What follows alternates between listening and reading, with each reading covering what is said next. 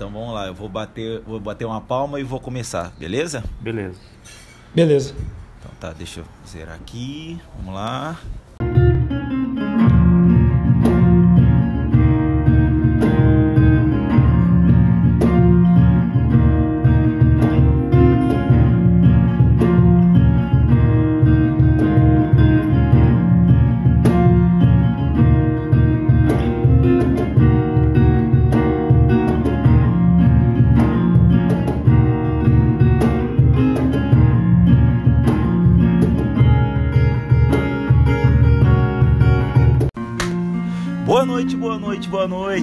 Está no ar mais uma vez, mais uma noite no seu horário nobre, o podcast que vem trazer muita filosofia, muita culinária e hoje nessa semana comemorando um ano de existência. Então está no ar o nosso jantando na taverna.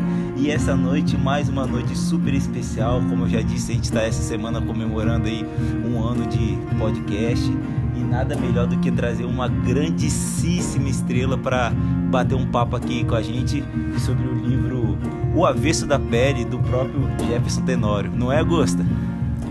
Nossa, é isso aí, noite de gala, realmente, né? Eu só não tô de terno porque tá muito quente aqui em Vitória, senão eu tava de terno hoje. e eu chamo, pessoal, como o Diego falou, além de ser não só a semana, mas hoje, dia da gravação, é o dia do, primeiro, do lançamento do primeiro episódio.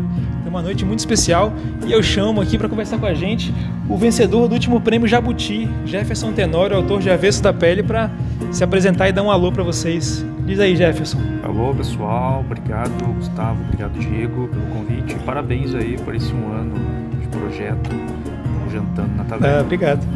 Valeu, valeu. É isso aí, a gente que agradece, Jefferson, por disponibilizar aí o tempo, a agenda longa, a agenda concorrida, e a gente fica muito grato, muito honrado de, de ter você aqui com a gente e de ter lido esse livro também, que é, é um espetáculo, né?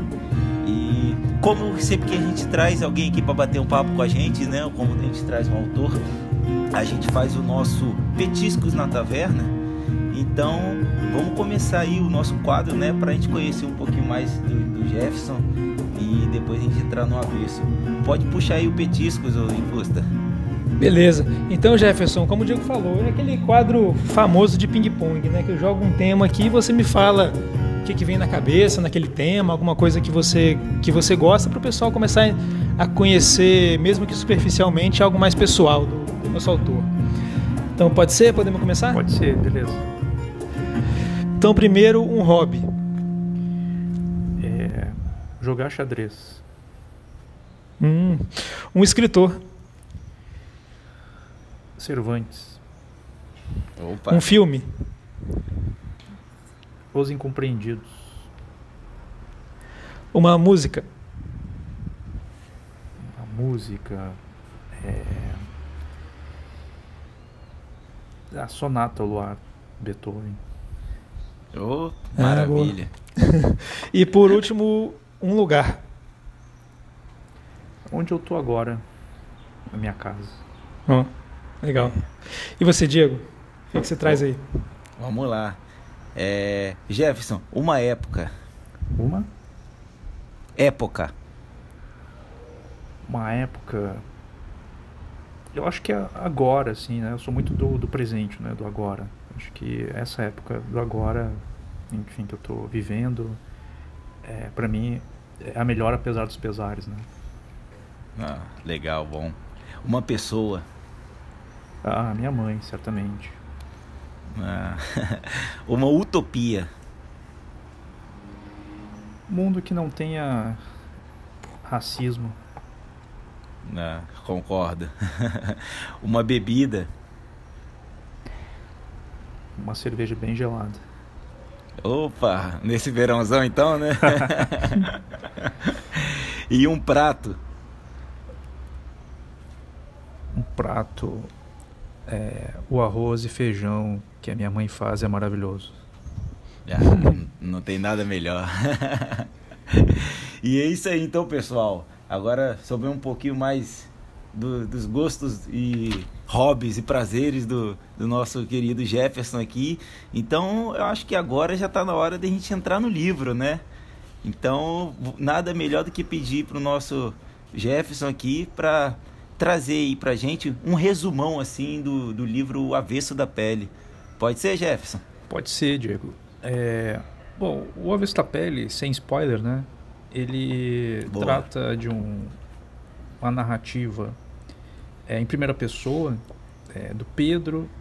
Ele é um rapaz de 22 anos, ele é estudante de arquitetura, mora em Porto Alegre, ele é negro e depois de uma tragédia familiar ele resolve contar a história do pai dele. Né? O pai dele é o Henrique, ele é um professor de literatura em escolas públicas, negro, e ele vai então, o Pedro, né, ele vai contar essa história em primeira pessoa, mas ele vai se dirigir ao pai, né?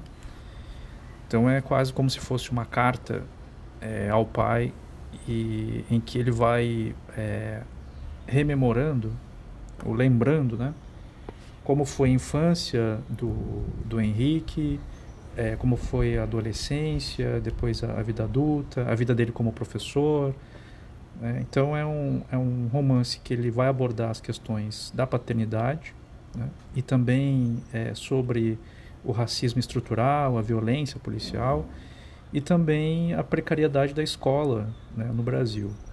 Então são esses os temas aí que, que o Avestapelli vai abordar. Bom, bom demais. E como aqui no nosso podcast, né, que é o podcast Gastro Literário, então chega a hora de a gente fazer um panorama gastronômico assim em volta do, dessa história, né? Então a história que se passa principalmente em Porto Alegre, né? Boa parte da, da história. É, então vou, vou, trazer um pouquinho do Rio Grande do Sul, né? De culinária, mas não culinária do Rio Grande do Sul, mas sim a influência do, do negro, né? Da cultura negra africana na culinária gaúcha, né? Então o, um resgate históricozinho aqui como que começaram a chegar os, os negros escravizados, né, forçados lá no Rio Grande do Sul. Foi basicamente com o aumento da produção do charque no Rio Grande do Sul, né, que na época do Império era a grande a grande fortuna, né, gerada assim no, no, no Império brasileiro. Então aumentou o, o, contingente de africanos escravizados, o que moldou muito a, a diversidade culinária, né, do Rio Grande do Sul. Foi a partir então da junção de, de carnes, miúdos, feijão, milho e diversos outros condimentos que se originaram é, pratos que hoje são assim dispensáveis, como se cita a culinária gaúcha e mesmo no, no dia a dia né, do Rio Grande do Sul. Então eles chegaram é, basicamente da frota de João Magalhães, né? E o interessante é que eles conseguiram manter muito das suas manifestações culturais, principalmente na culinária, né? Ele é utilizado principalmente refugos de animais abatidos para o charque, né? Então abatia-se o boi e o que não era utilizado para vender como charque, eles os utilizavam com toques de tempero e muita criatividade. Surgiram vários novos pratos que se, se consolidaram de uma forma muito forte assim no Rio Grande do Sul. Então, essa herança é a marca do, dessa cultura do, desses, desses negros africanos escravizados, né?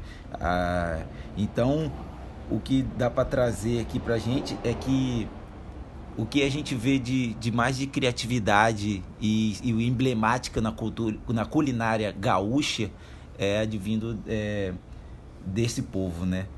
E agradecer aqui o resgate realizado por um pesquisador chamado Carlos Castilho, né? Que, que traz um pouquinho mais sobre essa culinária, também traz um pouco da história, faz, fala um pouco da traição dos porongos, né? Que é, é o grande responsável, um motor, o motriz, né? Da, do grande preconceito que existe no Rio Grande do Sul talvez a gente até converse um pouquinho nas análises filosóficas, mas o panorama gastronômico é isso, é uma homenagem da cultura negra africana é, que influenciou diretamente na culinária gaúcha. E aí, o que vocês acharam desse panorama gastronômico? Olha, acho é, puxa, super interessante e importantíssimo, né? Principalmente num país, num país, num, num estado que é, procura causar o apagamento da contribuição negra, né? A gente tem visto isso sistematicamente, seja na culinária, seja na, na cultura, seja até é, na intelectualidade também. Então a gente tem aí um processo de apagamento identitário muito presente ainda é, aqui no Rio Grande do Sul. E esse resgate culinário da contribuição negra, nossa, é de grande valia mesmo. Valeu. E você, Gusta, o que, que achou? Nossa, achei que você foi certeiro, não tinha como ser mais é, preciso para ilustrar a ambientação do livro, né? Eu acho que essa foi perfeita. Oh, beleza. É, e a gente vai trazendo isso, né? Quando a gente debruça e, e mergulha dentro do, do, livro, a gente vai se, se sensibilizando, né? Vai pensando e vai filosofando. E nada melhor do que trazer para a gente o um pouquinho do, do, livro, né? Mas antes disso, gostaria de saber, Gusta, qual é o personagem que você mais gostou desse livro? Ah, então, Jefferson, a gente tem esse, esse momento que a gente traz para o autor os personagens que mais foram importantes para a gente, que mais tocaram a gente durante a leitura, justamente para a gente saber um pouco mais como é que foi a criação de cada um desses personagens, que é sempre muito interessante saber disso nas palavras do próprio autor. E para mim aconteceu uma coisa muito interessante que eu tive dois episódios seguidos com personagens com o mesmo nome. Verdade. Porque livro passado foi o, o livro do Eric Novello, e ele estava com a gente e era um personagem chamado Pedro também. E nesse No Avesso da Pele eu achei um personagem muito rico, o, o, Pedro. Eu achei interessante que você começou apresentando o livro como ele sendo em primeira pessoa. Então, assim, no meu modo de ver, ele traz um, um protagonismo para o Pedro. E eu achei que, que o Pedro, assim, desde o momento que eu, que eu entendi que o pai dele estava morto e que estava sendo contada a história do pai dele através da, da, da palavra do Pedro, eu entendi que era uma, era uma história que em grande parte era sobre o Pedro também. É, e eu acredito que deve ser um desafio muito grande você apresentar um personagem é, a partir da forma que ele entende os outros personagens da vida dele. Então imagino que deve ser um desafio narrativo muito grande. Se, se, você puder falar um pouco mais como é que foi a criação do Pedro e a apresentação do Pedro ao longo da história.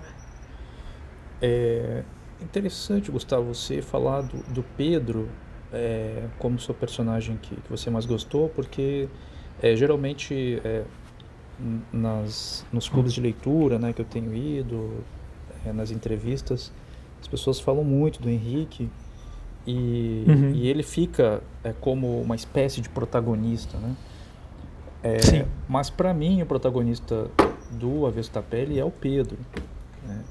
Embora o leitor tenha pouco acesso é, à vida do Pedro, porque ele conta pouco sobre ele, né? Ele conta muito sobre o pai, mas ele fala pouco sobre ele. Talvez ali o momento em que a gente mais sabe do, do Pedro é quando ele tem aquele, tenta, aquela tentativa de relacionamento com a Sahariene.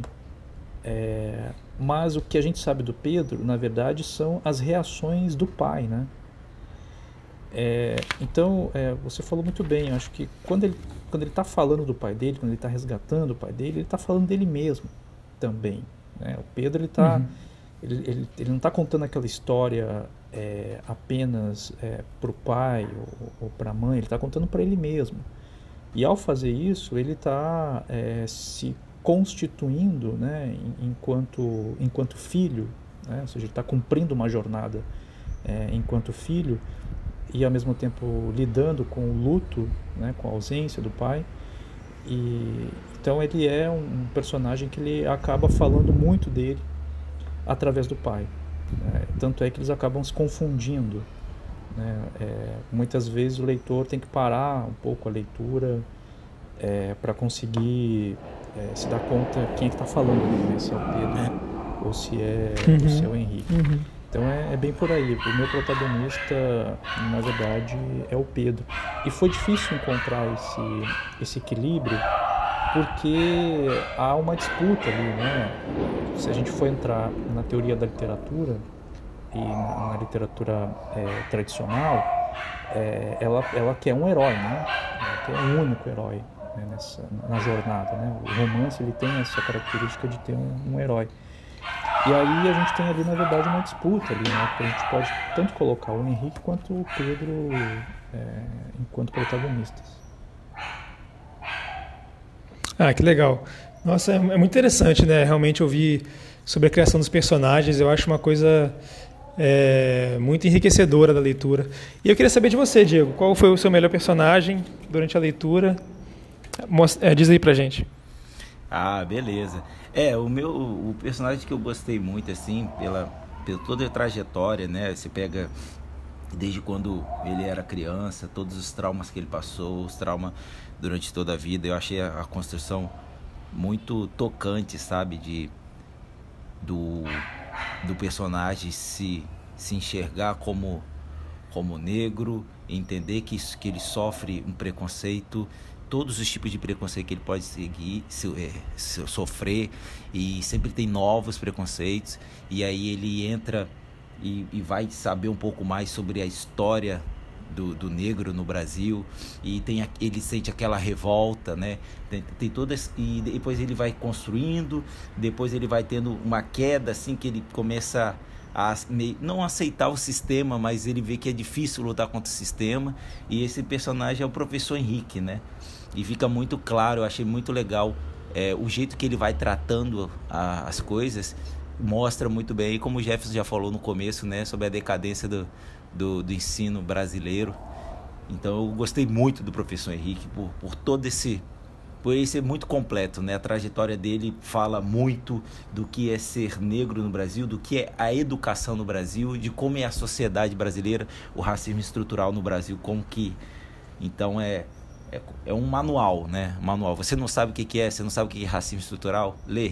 Lê aqui que você vai ver o que, o que, é esse sofrimento. Então, o que eu queria saber, Jefferson, é se o professor Henrique, ele advém de, de alguma inspiração, assim, é uma, uma pessoa, ou são todas as pessoas, são todos os professores, em suma, qual seria a inspiração para construir o, a personagem do professor Henrique? Bom, o, o professor Henrique, e ele é uma união né, de, das experiências é, que eu tive na escola. Ele também é uma colagem de amigos, professores, uma colagem de professores que eu tive, é, referências né, que, que eu tive na vida adulta, na infância, na adolescência. É claro que o, o, Henrique ele é muito próximo de mim, talvez seja o personagem mais próximo de mim que eu, que eu tenha criado. Uhum. E, e eu só me senti à vontade para fazer isso, né, para ele ser uma espécie de alter ego, é, justamente porque eu me sentia é, com mais instrumentos narrativos para poder fazer isso. Né? É, ou seja, eu, eu, sabia que eu precisava de uma sofisticação narrativa para que ao mesmo tempo que esse personagem fosse muito próximo de mim, mas que ele também fosse distante de mim. Né? E, e isso eu só conseguiria é, construindo uma voz narrativa que, que tivesse uma determinada sofisticação, uma certa complexidade, para que eu conseguisse manter essa distância, apesar de ter é, como material biográfico né, ali na, na construção desse personagem. Então o Henrique ele é essa, essa união né, das minhas experiências, do que eu já li, das pessoas que eu conheci, né? E, e é esse personagem que é, é contraditório, ele é conflituoso, ele às vezes é também meio. parece que ele vive numa inércia, ao mesmo tempo ele quer mudar as coisas, né? Então é um personagem é, complexo justamente em função dessas referências que eu tive na vida. Né? É, foi, foi o que eu imaginei, assim, né? Então a pergunta foi foi muito bem respondida, se vamos dizer. Gostei muito. e, e é isso, né, pessoal? A gente já começou aqui já trazendo um pouquinho do que tem dentro do livro mais a fundo, né? Então, eu acho agora, sem mais delongas, tá na hora da gente filosofar um pouco, porque tem muita coisa pra gente falar agora, né? Então eu chamo agora o nosso quadro Análises Filosóficas.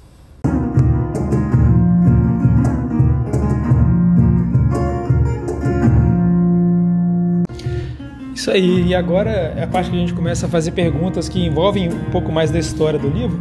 A gente sempre tenta manter as primeiras, né, Diego, com um pouquinho spoiler. Isso. Então, quem ainda não leu o livro, continua sendo uma apresentação do livro de certa forma.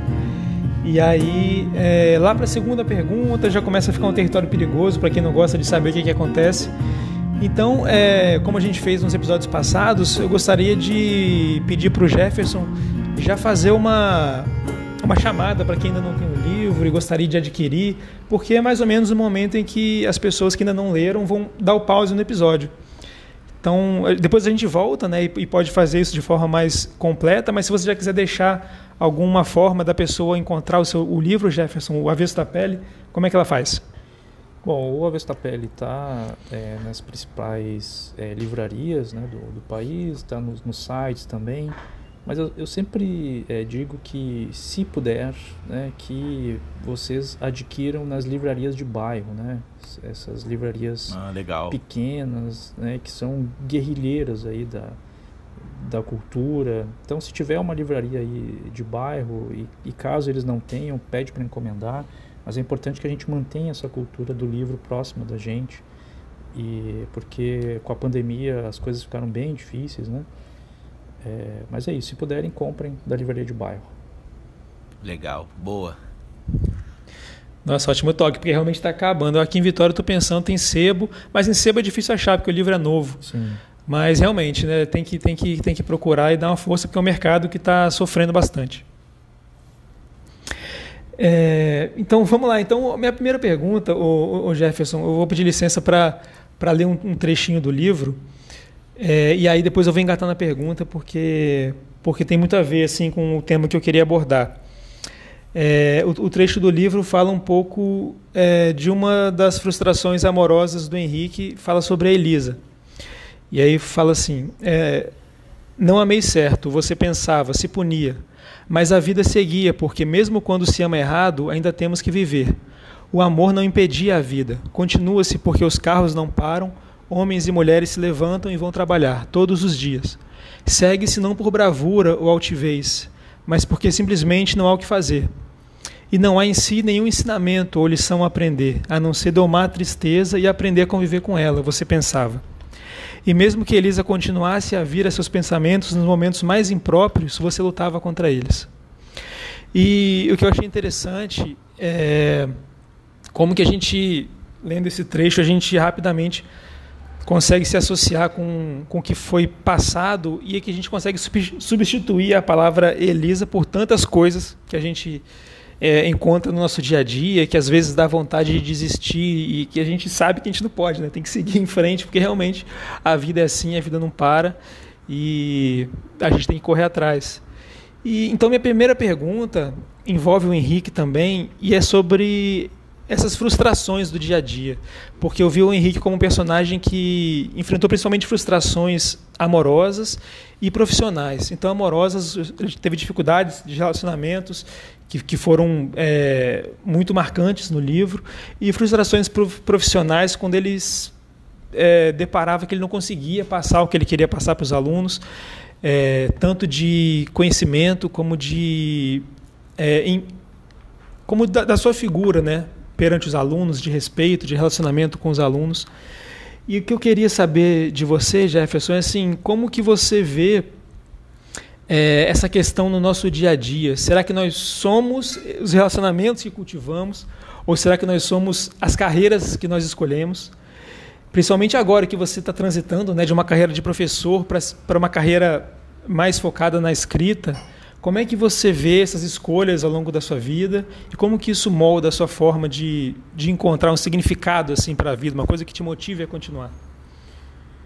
Bom, acho que isso tem a ver um pouco com é, a minha ideia é, de felicidade, né? Que, que tem a ver com o lugar onde eu gosto de ficar, né? É, acho que se eu estou no lugar que, que eu gosto é, de, de, ficar, de habitar, eu estou sendo feliz naquele lugar, né? Então, por exemplo, eu estar aqui com vocês agora, né, nessa conversa agradável, inteligente, filosófica, é um, é um momento de felicidade, assim, né? Mas não aquela felicidade grandiosa, né, que, que nos vende, né? Mas uma, uma alegria é, que nos faz bem, né? E eu gosto também muito dessa imagem é, do amor como algo injusto, né? Acho que o Henrique ele, ele se dá conta disso é, quando, ele se, quando ele se depara com essa frustração amorosa, né? Que ele tem com a Elisa, que ele também teve no casamento, ele também teve com a, com a Juliana, né? Lá aquele primeiro namoro que ele teve lá no início do uhum. livro, em que ele percebe que o amor não é justo, né? É, e por que, que ele não é justo, né? Porque é, as pessoas é, se envolvem, se relacionam, é, mas ele não garante nada. O amor não é garantia de nada, não é, não é garantia de que as coisas é, vão funcionar sempre do modo como nós imaginamos, né? Na verdade, a gente cria, a gente tem uma grande idealização né, do, é, do amor. Mas, ao mesmo tempo, ele é o que nos sustenta. Né? Então, uhum. veja o, o, quanto isso é, é, é, contraditório. Né? Ou seja, ele é injusto, mas a gente não pode viver sem ele. Né? Então, é, e quanto à frustração, eu acho que o, a, a, profissão do professor, ela é uma da, das profissões que talvez nos ensine mais a lidar com a frustração. Porque eu dei aula durante 20 anos, é, 10 anos foram em escolas públicas, outros 10 anos é, em escola particular, e, e nesse tempo todo é, eu preparei muitas aulas, li muita coisa, estudei, é, fiz mestrado, agora estou terminando meu doutorado, é, mas sempre pens pensando na sala de aula, né? ou seja, como eu posso, como eu poderia usar é, aquele meu conhecimento, aquilo que eu estava pesquisando na sala de aula. Sempre foi assim. Né? E aí você se esmera, prepara a aula, aí você chega na sala de aula e é aquela bagunça e ninguém te ouve e a aula não sai do jeito que você quer e aí você lida com aquela frustração né, de, de não ter dado uma boa aula ou ainda é, você vê os alunos sempre da mesma idade né, no meu caso eu dei aula para sexta e sétima série durante 10 anos seguidos então os meus alunos sempre tinham a mesma idade então eu ia envelhecendo mas os meus alunos tinham a mesma idade né é, e, e aí você tem aquela sensação de que é, você não está recebendo um retorno, né? porque os alunos uhum. passam por você. Né? E de vez em quando você encontra alguém na rua, de vez em quando alguém te diz, ah, legal, professor. Né? Então cria-se aí uma, uma, sensação de que a sua vida, é, e aliado a isso, né, a precariedade do ensino. Né?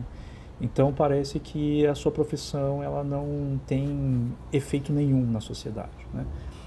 Mas como todo professor que gosta de dar aulas, né, ele pode dar 10 aulas ruins, 15 aulas ruins, mas uma aula salva tudo. Né? Uma aula te devolve a vontade de continuar na sala de aula. Né? Então é, foi esse sentimento que eu levei as últimas consequências no avesso da pele.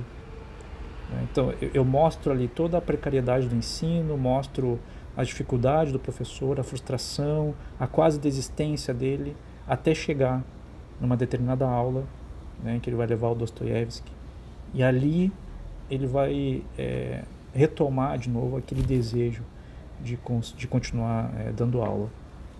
Então, a frustração para quem quem é professor, ela é, ela faz parte né, do, do dia a dia, e isso está muito presente no avesso da pele. Nossa, incrível como que realmente o livro transborda esses sentimentos que você falou. Impressionante. Então, beleza. E agora com você, Diegão. Qual que é a sua primeira pergunta para o Jefferson?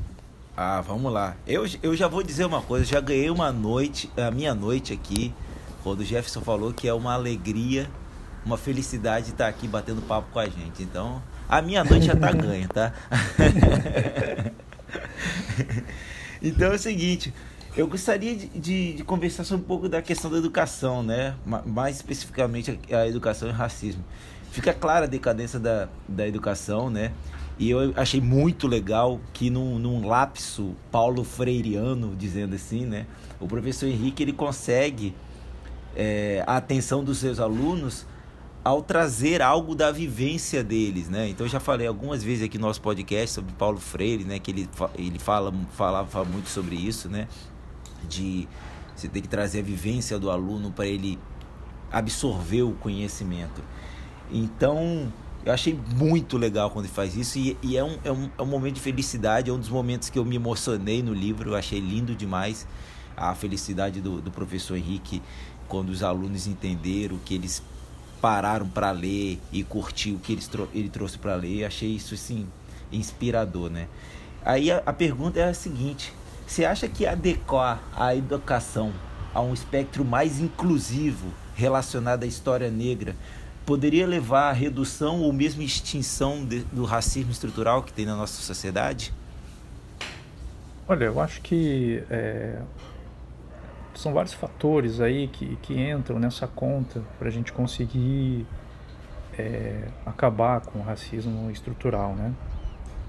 É claro que a educação é um dos pilares, né? É muito importante que a gente consiga é, educar as pessoas é, para que elas se sintam incluídas é, na sociedade, né? Que teima em excluir pessoas negras. Isso é histórico, né? É, acho que a educação tem uma grande contribuição nesse sentido. Todas as, é, as, é, as iniciativas que, que eu tive conhecimento, ou, ou pelo menos grande parte dessas iniciativas que buscavam uma educação inclusiva, elas partiam de é, ações individuais é, na escola pública. Né? O que eu quero dizer com isso é que dependia dos professores, dependia da direção, da coordenação.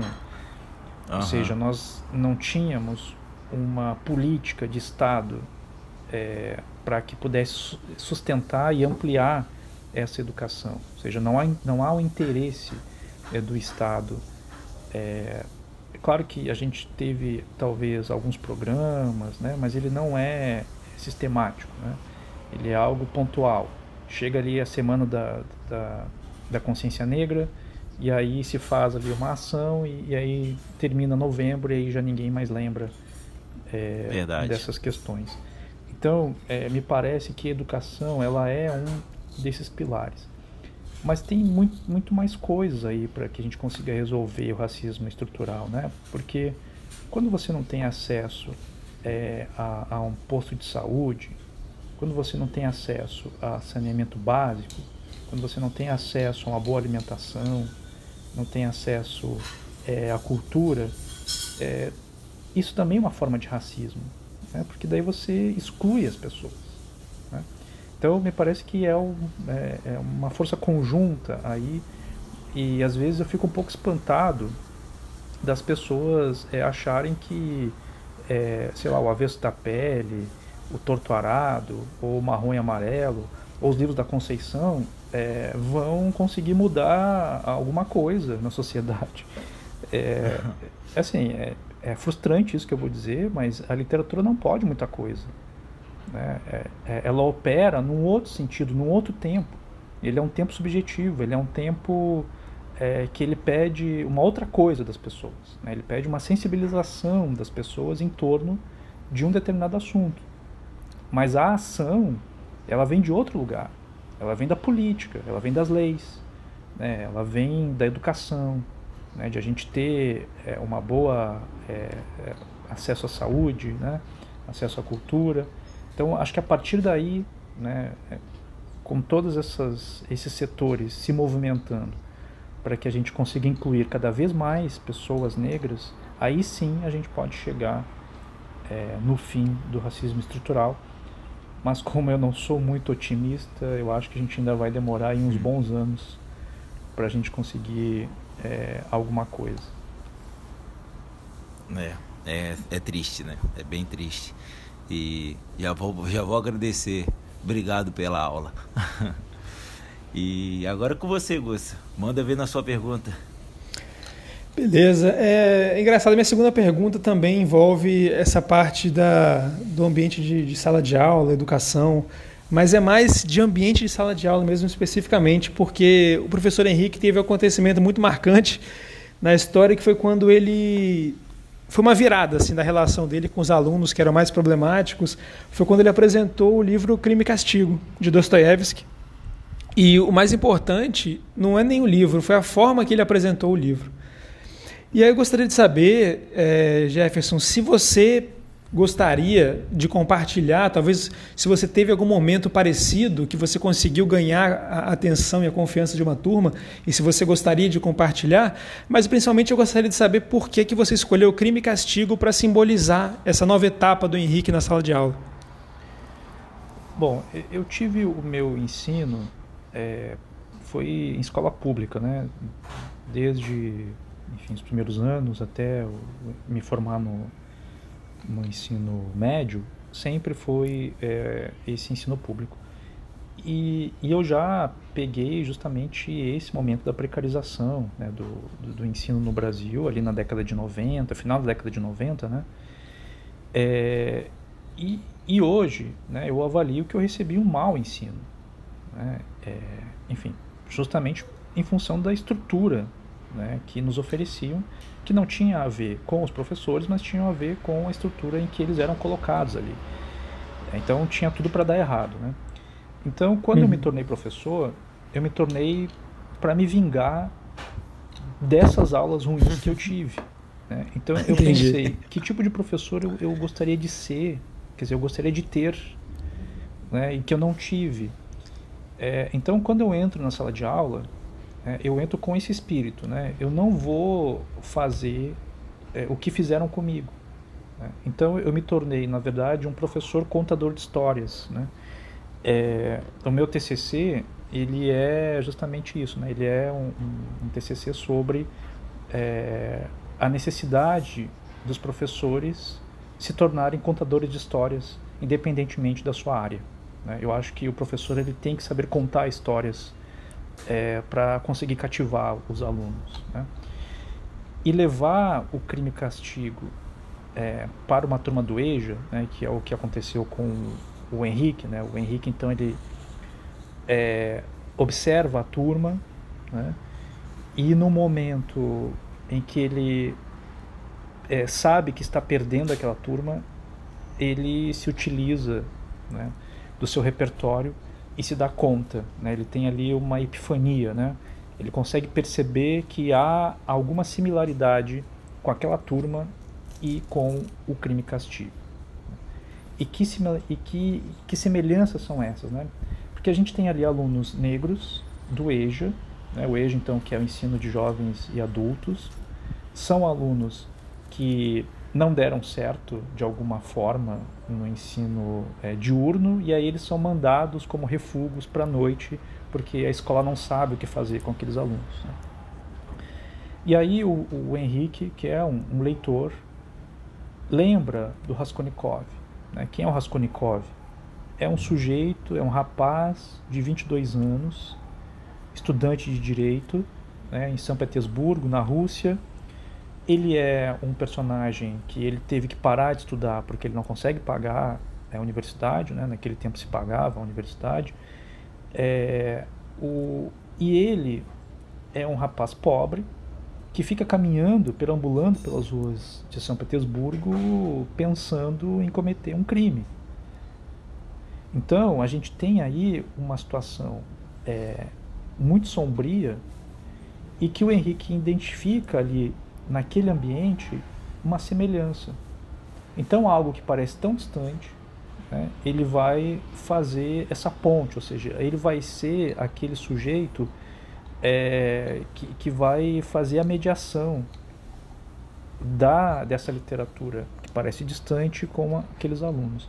Por isso que eu tenho dito algumas vezes é, que o mediador, às vezes, ele é mais importante que a obra em si. Porque você largar um crime castigo na mão de um aluno que tem pouca experiência de leitura, não vai acontecer nada. Uhum. Pode até acontecer é, de ele, enfim, ler e gostar, mas se ele não é um leitor, ele precisa dessa mediação. Né? E o Henrique é esse mediador. Né? Então ele escolhe o crime castigo por achar essa semelhança. Alguns professores me perguntam é, como fazer para que seus alunos leiam mais. E o que eu costumo dizer é: conheça a sua turma, conheça os seus alunos, conheça o que eles gostam de ler, o que eles querem ler, mas ao mesmo tempo, é, a, a, a, leitura ela não pode ser também algo é, que é o que nos vendem, né? A, a, leitura ela precisa te cativar já no primeiro momento, né? Ela tem que ser prazerosa, rápida, já. Né? Esse é um tipo de, de, de leitura é, que ela, é, enfim, ela é vendida para gente, mas nem sempre é, a boa literatura ela nos cativa desse modo. Ou seja, uhum. existe uma outra forma de sentir prazer ao ler um livro, que é talvez até a dificuldade. Né? Ou seja, ler Proust, ler Ulisses, né, do James Joyce, é um outro prazer que se coloca ali, que é o prazer pela dificuldade, ou seja, pelo desafio da leitura. Né? Então, o que me parece é que é necessário ensinar é, os alunos a ler. Né? E não só dizer que ler é prazeroso, é, que, você, que o livro já tem que te cativar na primeira página, né? E assim por diante. Nossa, que legal, porque eu estou começando a, a me tornar professor. Tive algumas experiências em sala de aula e essa questão que você falou de tornar as aulas uma, uma história, você aprender a contar uma história ao longo da aula, achei incrível. Vou seguir esse, essa, vou mentalizar essa, essa frase para me ajudar a construir minhas aulas. E é interessante, é, eu, dei, eu, tive poucas experiências até hoje assim de sala de aula, mas mesmo não sendo professor de literatura, eu dou aula de biologia, já, já vieram, estou lembrando agora, de três ou quatro alunos pedir indicação de leitura. Então, realmente, a importância do mediador, né? Se você passar um livro que o aluno vai se afundar naquela leitura, ele vai achar que aquilo é uma coisa muito além do que ele é capaz de acessar, né? Então tem o papel do mediador que é muito importante mesmo. Achei muito enriquecedora a sua resposta, principalmente nessa minha etapa assim de transição profissional também. Augusta. E aí eu, oi. Queria fazer um adendo aqui para gente dentro da sua pergunta ainda, que eu passei uma situação muito interessante, a gente conversando entre dentro do laboratório e tinha um, um dos colegas de laboratório que falava ah, que agora com a pandemia esse negócio de ter aula por por videoconferência e tudo mais, e ele falou ah que para mim a, a profissão de, de professor devia acabar porque é muito mais fácil você pegar, ler as coisas e fazer uma prova. E aquilo me deixou assim horrorizado. E vendo o Jefferson falar, é exatamente isso, né? O mediador é aquele que vai entender a pessoa, né? O aluno, cada, cada aluno é uma pessoa, cada aluno é uma personalidade. E você conseguir tocar aquele aluno não, não é por uma aula gravada que você vai conseguir, é você estar em contato com ele, você vê que o aluno um dia está tá triste, um dia está feliz, outro dia o aluno está com fome e você conseguir trazer o prazer da leitura, você trazer a vontade de ele quero ler mais, me, me dá mais uma página para eu ler, né? Me fala mais um livro sobre esse autor que eu gostei muito. Então eu acho que eu queria saber da opinião de vocês também, né, sobre isso que eu falei, essa questão do professor. Na minha opinião, a profissão de professor, ela é uma das mais lindas que tem e não vai acabar nunca. É, não vai acabar, assim como o livro também não vai acabar, é, assim como a literatura não vai acabar, e ela não vai acabar porque elas são essenciais, né? Ou seja, é, desde que o, que o mundo é mundo, a gente não aprende as coisas sozinhos, né? Nós precisamos do outro. E esse outro, é, ele tem que ser humano. Né? Uma aula gravada é uma aula gravada. É, Exatamente. O que há ali, na verdade, é uma troca, uma troca humana que passa pela performance né, do professor, né, passa é, pelo aquele momento único. Por mais que você trabalhe o mesmo assunto durante anos, cada aula vai ser diferente. Não existe aula repetida. Você dá aula, você pode passar por 10 turmas, que já foi meu caso, trabalhando, sei lá, modernismo, e nas 10 turmas você vai ter uma aula diferente. Né? Com certeza. Porque vai acontecer alguma coisa ali na, naquela, naquela aula, alguém vai, é, vai responder alguma coisa, vai perguntar, e aí já te leva para uma outra coisa, né? Então, esse momento do, do professor em sala de aula, é, ele é fundamental né, para a nossa constituição enquanto ser humano. É isso aí, realmente. E eu, eu acho que cabe ao professor é, dar uma aula que seja melhor do que uma leitura, que seja melhor do que um vídeo no YouTube. Então existem desafios para o professor hoje em dia, né? Então realmente esse é um assunto muito interessante. E aí com você agora, Diegão. Puxa aí agora a sua segunda pergunta. Ah, boa. A minha pergunta vai. É, queria falar um pouquinho, do, foi uma parte muito interessante do livro, né? Que eu já comentei aqui, do reconhecimento, né? Do negro como negro na sociedade. E. Aí, eu, abrindo um parênteses, né? Eu, eu, eu não sei como me definir, né? Igual, tipo, toda a família do meu pai é negra. E aí, tipo, eu sou, né? Eu sou pardo, eu sou negro é, por eu levo o que por sentimento por razão eu tenho muito medo mesmo assim de me apropriar de uma causa do movimento negro que não me cabe sabe mesmo em alguns momentos eu eu estou em alguns ambientes de que eu era o, o negro assim da da turma e sofrer alguns tipos de, de preconceito por isso também sabe? Então é uma questão que me toca muito. Então eu queria saber Jefferson como você vê a sociedade brasileira, os negros não, não saber a sua história ou, ou seria a estrutura racista que impede dos negros buscar essa história e sentir orgulho dela? Bom, é, primeiro que essa questão da, de negros de pele clara é, é, é uma questão é, bastante complexa aqui no Brasil, né? Uhum. É, você tem aí, você não tem dúvidas é, quando uma pessoa é branca, você não tem dúvidas quando uma pessoa é negra, retinta, quando ela tem traços, né? É, com a pele mais escura você consegue né, é, identificar, ou, ou, a sociedade identifica, ou a polícia identifica né, quem é negro e uhum. quem não uhum. é. Mas os negros de pele clara, ou as pessoas mestiças, elas têm uma tensão identitária que dura a vida toda. É, uhum. Ela não passa. É, eu tenho amigos que são mais claros do que eu é, e que, dependendo do lugar onde eles estão, eles vão ser chamados de brancos, dependendo do lugar onde eles estão, eles vão ser chamados de negros. Né? É, então, me parece que a única coisa que não deve acontecer é que as pessoas te digam o que você é. Né?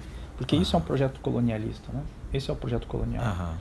É dizer o que você é e não aquilo que você quer ser. Fixar a identidade é, de alguém dizendo que ela é aquilo é um projeto violento de colonização. Então, quando a gente escapa disso né, e, e, aí se assume, né, eu sou negro, eu sou mestiço, eu sou, enfim, a pessoa vai se colocar, é, vai definir a sua própria identidade, o que não significa que essa identidade vai ser para a vida toda, né? Porque a, a gente já sabe que na pós-modernidade as identidades elas são deslizantes, né? elas não são fixas. É claro que alguém que é um negro retinto, você não pode tirar a sua cor e botar no bolso. Né? Então, a sua identidade, ela está ali, ela está exposta. Né? É, mas é, as pessoas que não se enquadram nesse fenótipo, elas acabam tendo essa tensão, né? e ela é uma tensão assim bastante, é, por vezes, é, violenta, porque você ficar nessa tensão né, de não conseguir definir aquilo que você é por você mesmo é, é algo que é bastante violento, né? e, como eu disse, faz parte de um projeto colonial. É, então, o processo de conscientização dos negros ele passa por algumas etapas, né? A primeira etapa é da nomeação, que está lá no avesso da pele, né? quando a Marta é, é nomeada de negra. Né? Ela chega uhum. até a dizer que ela ganhou um sobrenome. Agora ela era Marta e negra. Então, esse processo de nomeação, ou seja, quando alguém te aponta e diz que você é negro, ele não é apenas uma nomeação, ele é uma acusação. Ou seja, você está sendo acusado de ser negro. E aí, depois há o processo de interiorização, que é a próxima etapa. Esse processo de interiorização, ele dura anos. Dependendo do contexto em que você está, se você não tem uma família que, é, que, que, valorize né, a, a, cultura negra, o fato de ser negro, essa interioriza, interiorização de você se dar conta de que aquilo não é uma acusação, né, mas que aquilo é motivo de orgulho, ela demora muito tempo. Bom, depois que você faz esse processo de interiorização, vem aí então o momento do orgulho, né, de você se sentir bem, né, se sentir à vontade com essa identidade, e depois vem a última etapa que é da transgressão, né, ou seja, eu vou utilizar é, a minha negritude para construir um mundo melhor. E como é que eu faço isso? Transgredindo as regras, né? transgredindo aquilo que, que, que exclui né, é, as pessoas negras. E veja bem, é, a, é, essa geração, nascida nos anos 2000, geração de negros nascido, no, nascido nos anos 2000, é uma geração é, que já vem com muita informação.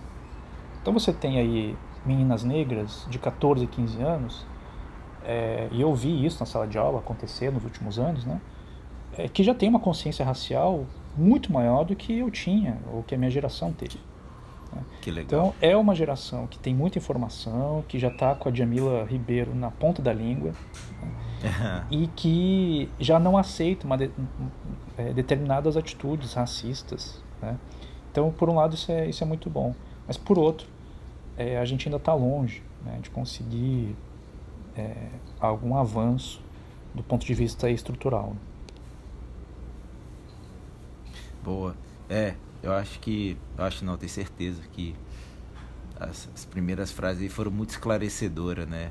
É, não uma imposição, né? Uma, uma categorização e sim o que eu me sinto, né? Porque eu sou bem ligado a a cultura negra, né? E eu me sinto muito bem com isso, muito bem mesmo, sou muito orgulhoso. E eu acho que a minha pergunta é o melhor, a sua resposta me fez muito bem, sabe? Desse conflito aí que você falou que é um conflito eterno e mais uma vez obrigado aí pela resposta. E, e é isso aí, Gusta. Vem com a sua pergunta derradeira agora, essa terceira pergunta. Isso, então aqui já já estamos tratando de, de spoiler mesmo, porque tem muito a ver com a interpretação da história, com a, com a visão do, de, de minha como leitor da história, né? Então eu comecei falando que, que achei o Pedro o melhor personagem, não o melhor personagem, né? Mas o que mais me chamou atenção na história, que eu busquei acompanhar de perto, assim, para entender ele. E eu comecei a, como eu falei, né? Comecei a ver é, as histórias que ele contava a partir de é, de que parte dele que ele estava mostrando ali. E aí eu comecei a porque assim ele, ele, ele conta muitas histórias e muito de antes dele ter nascido e histórias íntimas e muito ricas em detalhes. Que é, eu não sei se, se, a minha relação com meu pai é, é mais distante assim mas eu tenho dificuldade de, de me ver tendo esse tipo de, de conversa e recebendo esse tipo de detalhe do meu pai. Por isso que eu entendi o Pedro como colocando muito dele ali naquelas histórias. Então, a partir dessa leitura, eu comecei a, a, ver essa relação do Pedro com o pai também como uma relação distante. E eu comecei a tentar entender como que seria a criação e é, o desenvolvimento de um jovem que enfrenta tantos desafios, né, ao longo pelo local que ele que ele está e pela cor da sua pele, como que seria crescer com um pai ausente? Se é que essa foi a a intenção sua ao, ao, escrever o Pedro. Eu não sei se você já recebeu esse, esse tipo de, de, leitura, né? Você comentou que você participa de clubes de leitura. É, eu, eu, queria saber, por, é, através dessa visão de um leitor da, da sua obra, Quais que você acha que seriam os principais desafios para um jovem negro crescer sem a presença do pai? Bom, acho que isso é, é quase uma regra no Brasil, né? Você ter muitas mães negras, né, que acabam criando os seus filhos sozinhas. E isso acontece por vários motivos, né? É, enfim, a violência, o, o, abandono, a violência policial. Né? Então, e para um, um, um, jovem negro é, não repetir esse esse modelo né, de paternidade é muito difícil, né? Porque é o modelo que, que ele cresceu vendo. Né?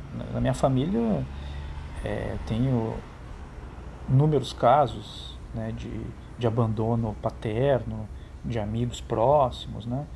É, porque é esse, esse modelo, essa estrutura né, que, que leva é, os, os, os homens negros a exercerem uma paternidade que ela é nociva.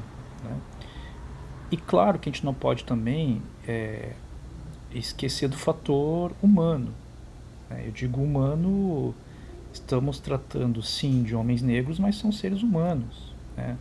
É, uhum. Ou seja, esse processo de desumanização das pessoas negras, ela passa justamente também por isso, né? Ou seja, um homem negro ele não pode errar, né? porque se ele erra, dependendo do erro, ele pode ser morto, né? pode, é, ou seja, ele, ele vai receber uma carga é, muito maior do que se uma pessoa branca erra. Né? É, então, hum. me parece que não repetir esse modelo né, de paternidade é o grande desafio né, de, de crianças que, que, que não convivem é, com seus pais. E claro, né, sempre com aquela ideia de que é necessário fazer sempre o dobro. Né? Quando você não tem esse apoio, você sempre tem que ser o melhor em tudo. Né? É um, vou pegar aqui o meu caso, né? É o caso de escritores negros. O escritor negro ele não pode se dar o luxo de escrever é, um livro mais ou menos.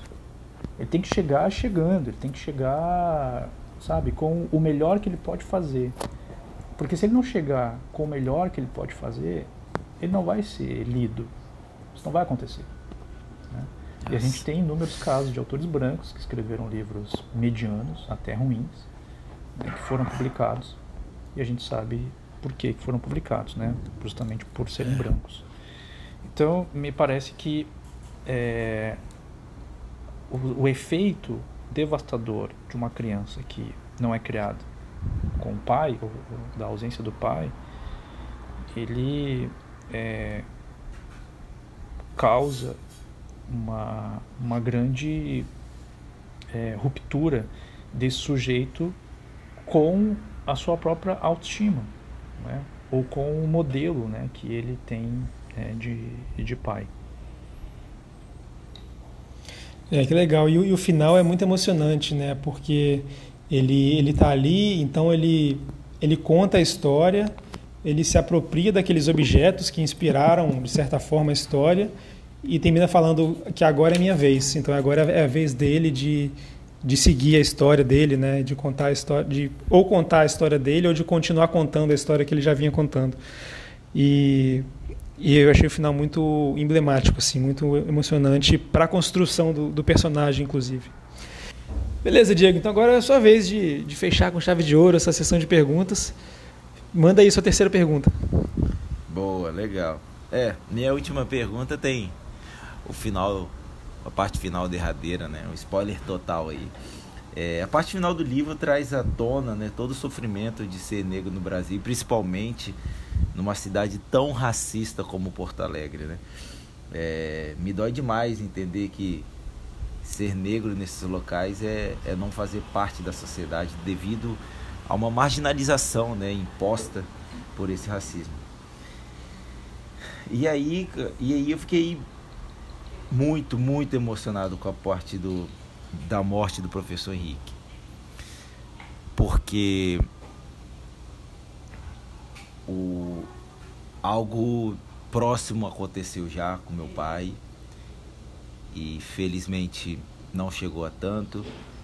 E a abordagem foi simplesmente por ter sido entre aspas né confundido com assaltantes. E outras vezes eu já vi acontecer na minha frente assim sabe A gente uma vez foi ver um jogo de basquete e foi uma coisa horrorosa, assim. É, é difícil fazer essa pergunta, falar sobre isso.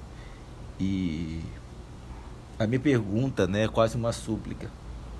Você acha que um dia isso vai acabar, Jefferson? Bom, Diego, é, primeiro sinto muito, né, pelo, pelo seu pai. É, infelizmente é um, um estado muito violento, né, que a gente vive e, e, por mais que seja essas coisas sejam filmadas, né, elas continuam a acontecer, né, sistematicamente.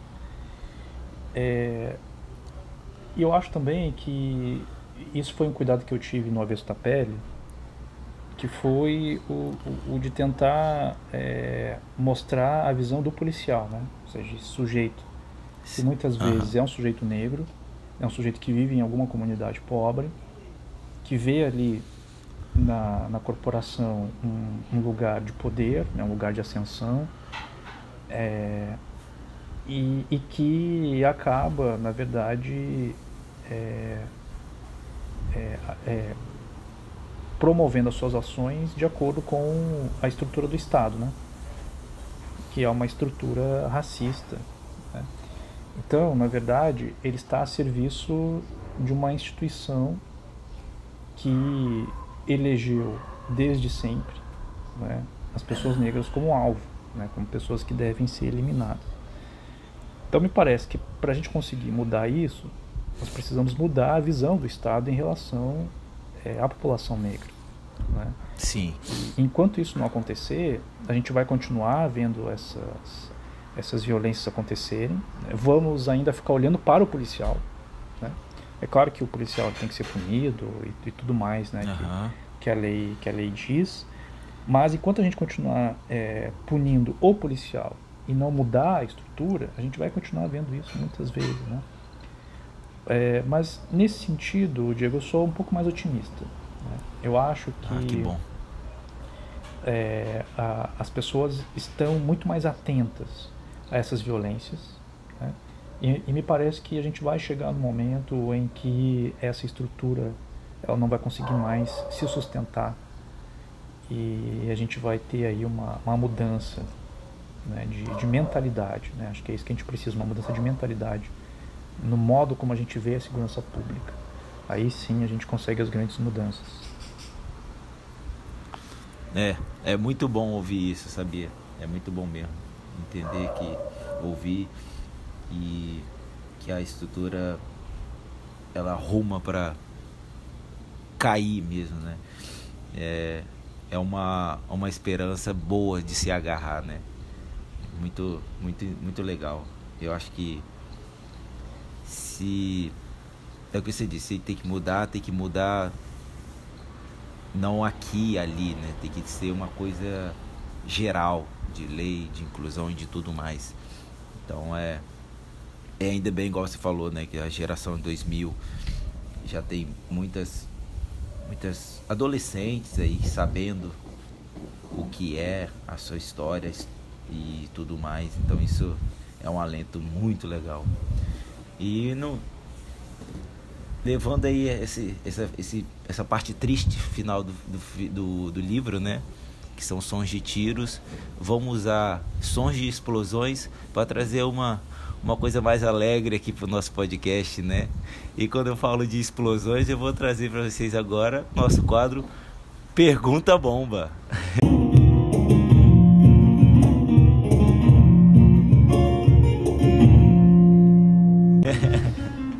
Agora tá na hora, né? A gente aqui bombardeou nosso querido Jefferson aqui de perguntas. Então chegou agora a hora do Jefferson fazer a pergunta pra gente, né? Não, Gusta? É, Jefferson, tem um momento que a gente deixa pro, pro autor do livro, caso ele tenha alguma curiosidade do ponto de vista do leitor sobre algum ponto da história, sobre algum tema que a história aborda. E aí ele tem a oportunidade de, de fazer pergunta pra gente a gente vai ver se a gente consegue responder à altura. Pois é. é. Então, o, o Avestapelli, ele, ele começa com é, a relação, mostrando né, a relação do Henrique com a Juliana, que é uma menina branca, né? E, e aí, em determinado momento, é, ele vai tomando consciência né, do quanto ele, ele sofria racismo é, nessa família. E depois a própria Juliana não vai conseguir lidar né, com consciência que o, que o Henrique vai tomando. E aí os dois acabam então é, terminando.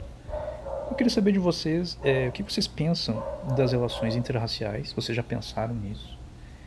É, e se vocês acham que pessoas brancas pensam é, quando estão se relacionando, ou seja, pessoas brancas pensam que isso é um problema, ou seja, se relacionar com outra pessoa branca, ou, ou vocês acham que, que isso é um, uma questão? E, e o que vocês pensam dessas relações interraciais? Vocês são a favor de um amor negro-centrado, como alguns defendem? Ou vocês acham que, ou vocês acham que o amor não tem cor? Pergunta bomba. Bom, é... é bom, hein? Diego, pedi licença para responder primeiro, que acho que a minha resposta vai ser mais, mais simples. Manda porque... ver. Aí depois eu te passo a palavra. É... O meu ponto de vista, como uma pessoa que nunca vivenciou o racismo, eu é, meu modo natural de lidar com isso é a forma que a Juliana lidava, achando que não existe cor, que, que o amor, que para o amor não existe cor e que e tentando é, imaginando que naturalizando a situação é a melhor forma de lidar. Então o, tem aquele vídeo clássico né, do Morgan Freeman que ele até se arrependeu depois e voltou atrás quando ele falou que a melhor forma de lidar com o racismo é não falar sobre ele. Então ele mesmo já se retratou e falou que não pensa assim na verdade. É, e, e, tem coisas assim, me aconteceu um, um, um, episódio que foi muito recente, assim, não falando só de saindo um pouco da relação amorosa, mas da relação social assim entre brancos e negros, que é, tem uma, uma conhecida nossa de, de Muriaé que é negra retinta e ela vem sempre com os filhos para cá e, e, passa alguns dias com a gente. É, praia, a gente sempre vai em shopping e tal, faz um passeio. E aí, é, eu não estava presente nessa cena, tá? eu, eu, fiquei sabendo depois, mas aí é, uma tia da minha namorada, ela estava com eles assim na fila de espera para entrar no restaurante. E aí aconteceu uma, uma, uma, coisa que eu nunca vi acontecer, nunca aconteceu comigo, e que é uma coisa que, para quem não está atento, passa despercebido. Que foi que, no momento que eles iam entrar, essa, essa tia da minha esposa e essa, essa amiga, amiga nossa, que é negra retinta, e os três filhos dela, a moça da recepção virou e falou: é, Tudo bem, vocês podem já sentar na mesa, mas tem que consumir. E aí a, a, a tia da, da minha esposa não, esboçou reação, ela não, ela não entendeu o que estava acontecendo ali. E na hora que a gente conversou com essa amiga nossa, foi que ela contou para a gente o que aconteceu e que a gente se deu conta também. Então são coisas que é, faz parte dessa mudança, né? A gente começar a entender que existe muito mais por trás do que os nossos olhos conseguem ver. É, o, é uma questão muito. Vou começar pela parte do, dos extremos, né? Tipo, a gente estava conversando aqui do, da, do, do se rebelar, né? Entre aspas. E, mas também, se você vai por, por muito extremo, começa a criar polarização, né? Então, é minha opinião. Eu não acho legal uma uma narrativa de tipo assim, é, sai de perto de mim, branco. Eu só vou me relacionar com negro. É, não acho legal porque alimenta uma animosidade. Só por isso. Mas por outro lado também, essa questão de tipo, ah, você pode entrar aqui porque sua namorada é branca, seu namorado é branco, sabe? Como tivesse que ter um, um passaporte branco para você ser aceito numa sociedade. Então a questão do, dos, dos relacionamentos interraciais, eu acho que ela, ela vai mais da questão dos de fora do que do relacionamento em si, sabe? porque e acaba que o casal sofre, né? Muito mais o, o negro na relação sofre por causa desses julgamentos é, racistas, né? Então eu acho que muitas vezes não ocorrem por causa disso. E realmente, acho que o impedimento, resumindo, né, eu acho que na minha opinião, o impedimento do o impedimento não, a questão do, do relacionamento interracial, que eu já acho um termo horroroso, porque somos todos seres humanos, né? Então, eu já acho muito ruim falar em relacionamento interna, interracial. Para mim é relacionamento e pronto. Então, a questão é, é realmente baseada nessa estrutura racista aí, né? Dessa categorização, né? Ah, é negro, é branco, negro com branco. Não, é, é pessoa com pessoa. E, e, acho que é isso que deveria importar pra gente. E espero que a gente tenha respondido à altura, Jefferson, já que você respondeu tão bem as nossas perguntas. Eu acho que, que é isso mesmo. É, aí a gente chega na, no que todos nós queremos, né? Que é nessa utopia é, de, de que todos nós sejamos tratados como humanos, né? É, Sim. Isso. Mas aí, enquanto isso não chega, a gente tem que falar né, e a gente tem que tem que é, falar muito falar sobre racismo e enfim porque a gente não chega no universal, não chegamos numa consciência humana, né, como, como querem, sem antes falar dessa consciência racial. Né, porque a consciência racial com é que vai fazer com que a gente é, fique atento né, a esses micro-racismos né, que, que, que, vocês é, relataram aí. Legal, legal. Bom e agora, para finalizar, Diego, passo a palavra para você, porque você vai trazer aqui, posso dizer, a cereja do bolo, se a gente está falando de culinária. O que, que, você vai trazer para a gente agora? É, cara, porque aqui, eu tô aqui, já tô sentindo o cheirinho de comida vindo da, da cozinha, hein? Você tá com fome aí, Jefferson? Ah, já tá batendo aqui. tá batendo, né? Então vamos começar agora essa nossa a hora da janta, né? Agora aqui nossa cereja do bolo de todo o episódio. E como eu tava falando lá, de todo o resgate aí da, da influência negra na culinária gaúcha, né? Então eu falei, falei, falei, mas não falei quais são os pratos, né? Então vou trazer alguns pratos aqui que, ó, eu adoro todos eles, tá? Então já vem com mocotó. Ah, mocotó é coisa de louco. Vem com kibebe, né? Kibebe é feito de abóbora, tipo um purezinho de abóbora vários molhos condimentados aí, pipoca, né? Pipoca, que, pra quem não sabe. E é interessante a pipoca, né? A gente faz com óleo e tudo mais, mas antigamente, né, quando começaram a se fazer pipoca e tudo mais, é feita com, com uma areia grossa de rio, sabe? Ao invés do, do, do óleo, usava-se areia grossa para ser como um condutor de calor, jogava-se o milho dentro de uma panela, né? E aí estourava os milhos em pipoca doçarias como Olha. um todo, né? Vários tipos de doce, né? Algumas regiões do Rio Grande do Sul são bem famosas por causa do, do doce, mas também tem uma parte muito triste que vários doces no Rio Grande do Sul têm nomes pejorativos, né? Bem, bem racistas assim. Mas a gente não vai entrar nessa parte aí que é chata. É, tem o mondongo também e o feijão campeiro, né? Então são aí pratos maravilhosos. Algum desses te apetece, Jefferson? Olha, eu tenho estômago muito fraco.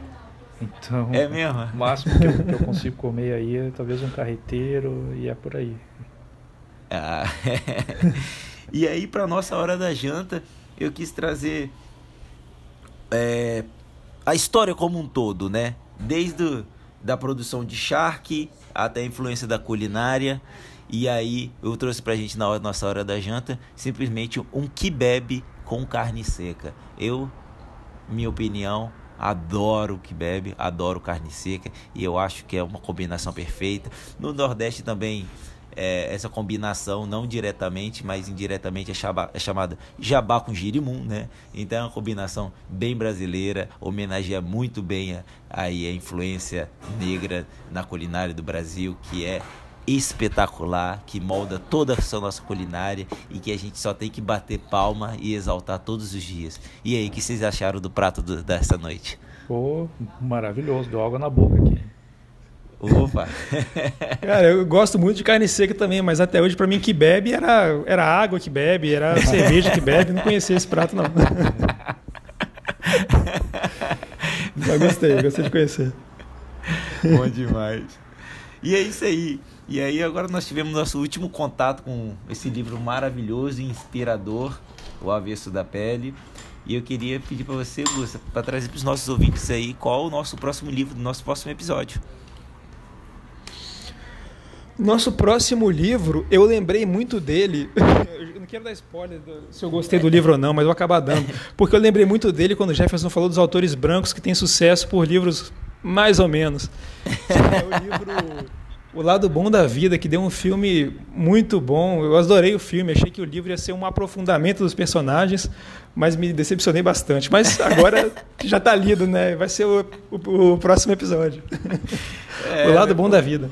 Fogo, Fogo você, jogou, você jogou nosso próximo episódio lá embaixo já, hein? Não, mas vai ser um episódio polêmico, talvez. O pessoal vai querer ah, escutar. É bom, polêmico é bom também. Mas é isso aí, pessoal. Chega a fim mais um episódio nosso aqui. Um episódio que para mim foi, assim, emocionante, esclarecedor, edificante. Todos os todos esses adjetivos construtivos estão nesse episódio.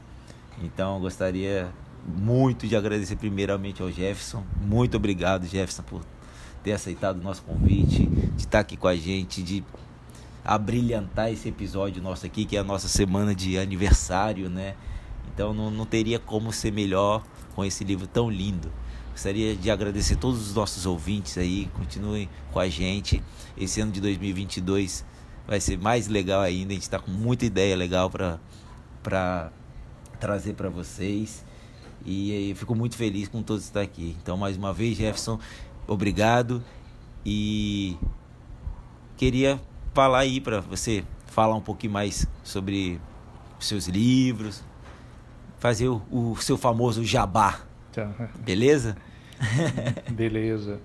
É, bom, primeiro eu queria agradecer o convite, obrigado por essa conversa aí que foi maravilhosa. Diego, Gustavo, continuem com esse projeto que ele é muito legal. Parabéns aí por esse aniversário de um ano. Quero agradecer também a minha assessora Veridiana, que enfim, super me ajuda e consegue fazer todas as, as, pontes, os trâmites, e ela é, enfim, sensacional. É, e eu tenho aí dois livros é, antes do Avesso da Pele, né, que é o, o Beijo na Parede e o Estela Sem Deus. O Estela Sem Deus vai ganhar uma edição nova pela Companhia das Letras no próximo, nesse ano agora, né? E, enfim, conheçam aí os outros livros. Alguns dizem que é até uma trilogia, mas aí leiam hum. e me hum. digam o que, que vocês acham. com certeza. Legal demais. Então, com, nossa, com certeza eu vou atrás, porque foi uma experiência de leitura gigantesca para mim. E eu, eu, quero deixar claro aqui para os nossos ouvintes o tanto de generosidade que está envolvido no atual vencedor do Prêmio Jabuti, está aqui com a gente hoje. Então, tem o nosso agradecimento gigantesco, infinito para você, Jefferson. Foi inimaginável para a gente essa conversa e nossa, foi uma honra, foi uma, uma, uma, alegria, foi um deslumbre, na verdade, conversar com você nossa. agora. Augusta. E queria deixar um abraço, diz aí. É, é rapidinho, né, que o, o Jefferson falou da Veridiana e, e, agradecer também a Veridiana, porque a gente mandou um e-mail e ela super solista, respondeu logo, assim, sempre estava Sim, sim. Então, realmente, o Jefferson está muito bem assessorado. É, eu, é isso mesmo. Valeu. então é isso, pessoal. Até semana que vem. Conto com vocês. E é isso, um abraço. Vinheta.